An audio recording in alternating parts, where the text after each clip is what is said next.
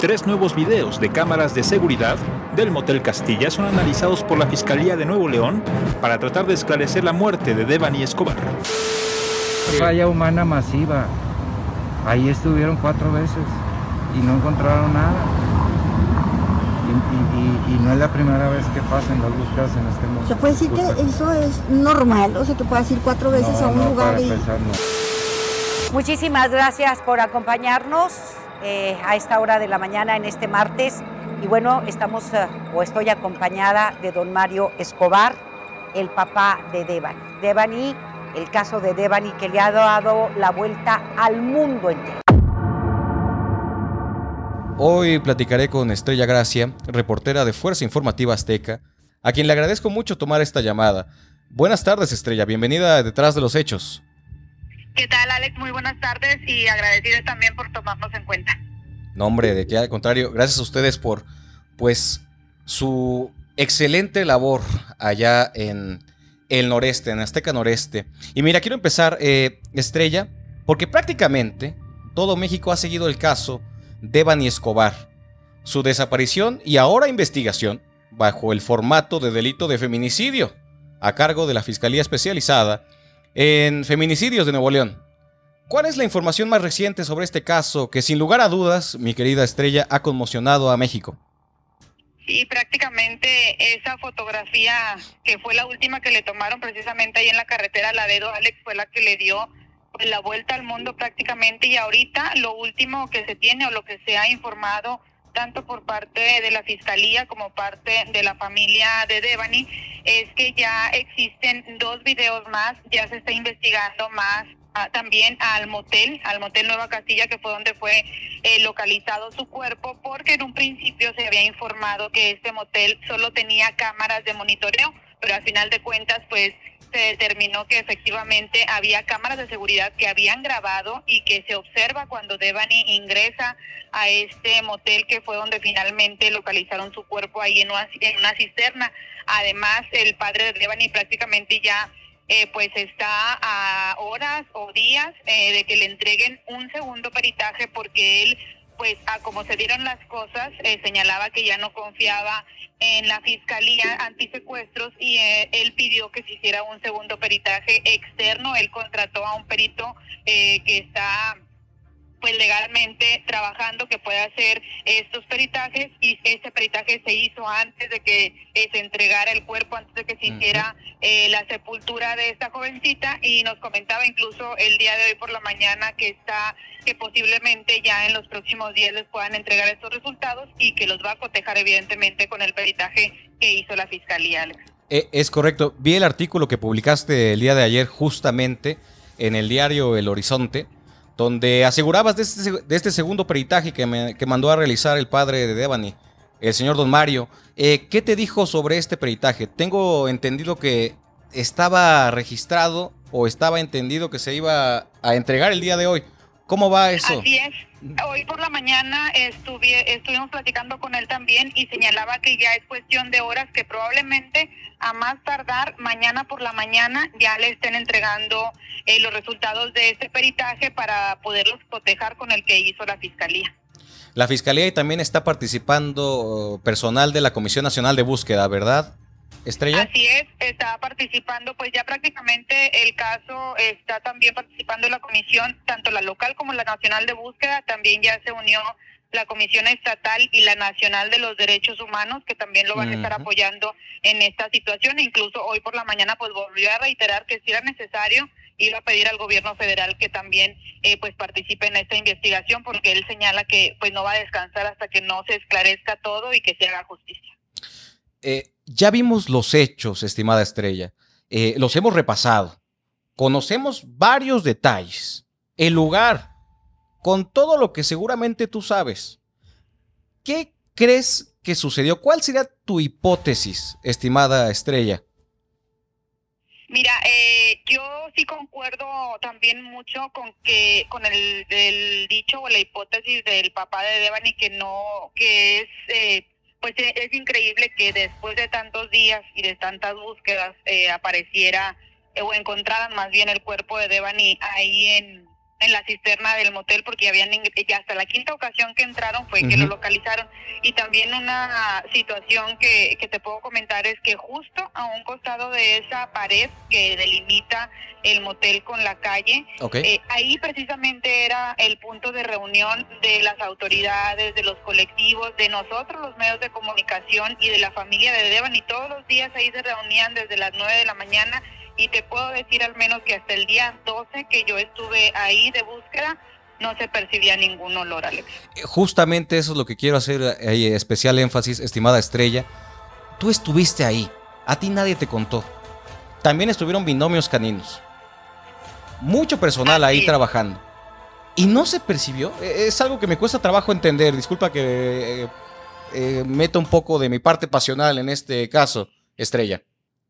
Así es, este, sí, como te comento, fueron 12 días, 13 días eh, de búsqueda, 12 días, y todos los días ahí era el punto de reunión, ahí nos reunimos. Hizo bastante calor además en estos días, Alex, hubo lluvias también, eh, eh, era imposible que no se pudiera percibir algún olor fétido o también incluso animal muerto, porque pues ahí también hay, una, hay zonas despobladas que se pueden percibir estos olores, pero te puedo asegurar que al menos los 12 días que estuvimos a un costado de esa barda o al menos en esa calle a unos 10, 15 metros, te podría decir, de donde se encontró la cisterna, pues no, nosotros al menos no percibíamos ningún olor y es lo que precisamente también este señala el papá de Devania. Él sigue insistiendo todavía al día de hoy por la mañana, que fue la última vez que platicamos con él, que su hipótesis es que el cuerpo de su hija fue sembrado en esta pues en esta cisterna donde finalmente fue localizada. Ustedes que tienen contacto con eh, don Mario, el padre de Devani, eh, ¿les ha comentado qué es lo que tiene pensado realizar en los próximos días, Estrella? Sí, él nos, eh, bueno, lo último que nos platicó esta mañana fue que solamente está esperando que le entreguen el resultado de este peritaje para cotejarlo y, y en caso de que exista alguna diferencia o que se confirme que es diferente al que hizo la fiscalía, él pues ya va a pedir que se haga eh, que el gobierno federal traiga el caso, incluso eh, señaló que estaba en toda la eh, disposición de, continuar con esas investigaciones, pero ya con con el apoyo del gobierno federal y de otras instancias, porque pues él asegura o él señala que se equivocó al confiar en la Fiscalía Antisecuestros durante pues el caso de la investigación de en un principio de la desaparición de su hija y ya posteriormente del hallazgo del cuerpo. estimada Estrella, procuro terminar estos episodios de este podcast detrás de los hechos con una recomendación musical por parte del invitado que participa en cada capítulo. Sé que estos tiempos son un tanto oscuros por el tema que estamos tratando en esta llamada y en muchos otros temas. Pero sí me gustaría preguntarte qué recomendación compartirías con nuestra audiencia. ¿Un tema musical? Sí. Pues mira, hay una canción de Intocable que incluso hace poco hubo un, hace unos días hubo una un concierto de ellos acá en Monterrey.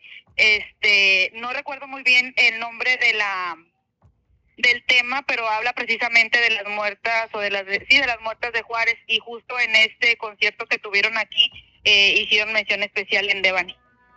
Excelente. Tomamos nota de, de, eso, estimada estrella, y sí me gustaría eh, preguntarte sobre un mensaje final, porque ustedes como medios de comunicación que han estado siguiendo el caso muy de cerca, en el mero lugar de los hechos, ¿qué le dirías tanto a las personas que están escuchando, a los familiares de Devani y sobre todo a pues muchos medios de comunicación, compañeros periodistas que trabajan en la cobertura de este hecho que como coincidimos al principio, pues ha marcado no solo a México, sino también ha trascendido las fronteras. Adelante, Estrella. Claro, bueno, primero eh, a la familia de Devani, como siempre se los he hecho saber que pues precisamente nosotros somos una herramienta y que pueden contar con nosotros siempre que sea necesario y principalmente eh, también al resto de los colegas eh, que tengamos empatía y que no caigamos en el protagonismo. Que tengamos empatía y que no caigamos en el protagonismo. Estrella, te agradezco mucho esta breve llamada y mucho que hayas tomado este, la comunicación desde allá, desde el lugar de los hechos. Gracias, Estrella. Muchas gracias, Alex. Esto es Detrás de los Hechos con Estrella Gracia. Muchísimas gracias.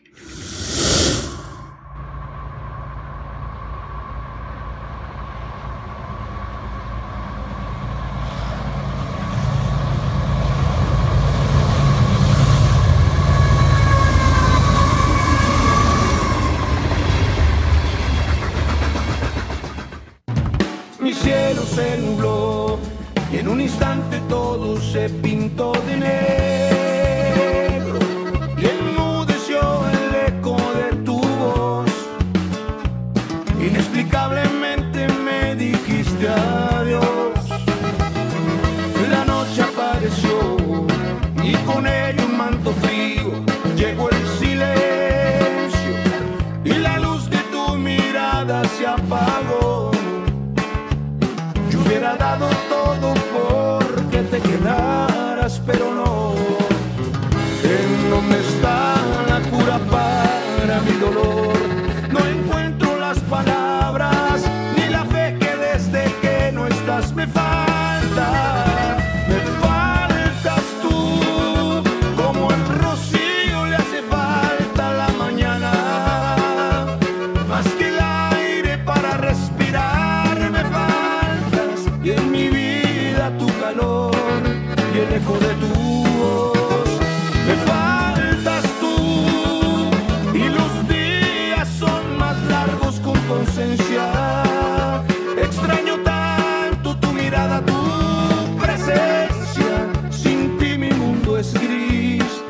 No puedo ser feliz.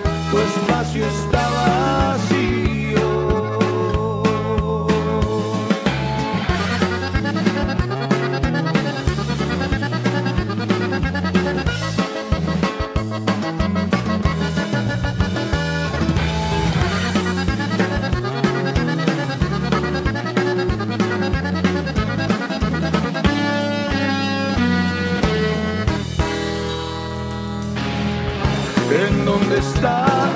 para mi dolor?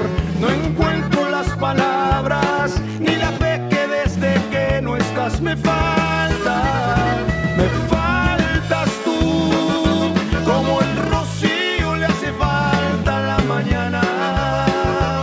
Más que el aire para respirar me faltas y en mi vida tu calor y el eco de tu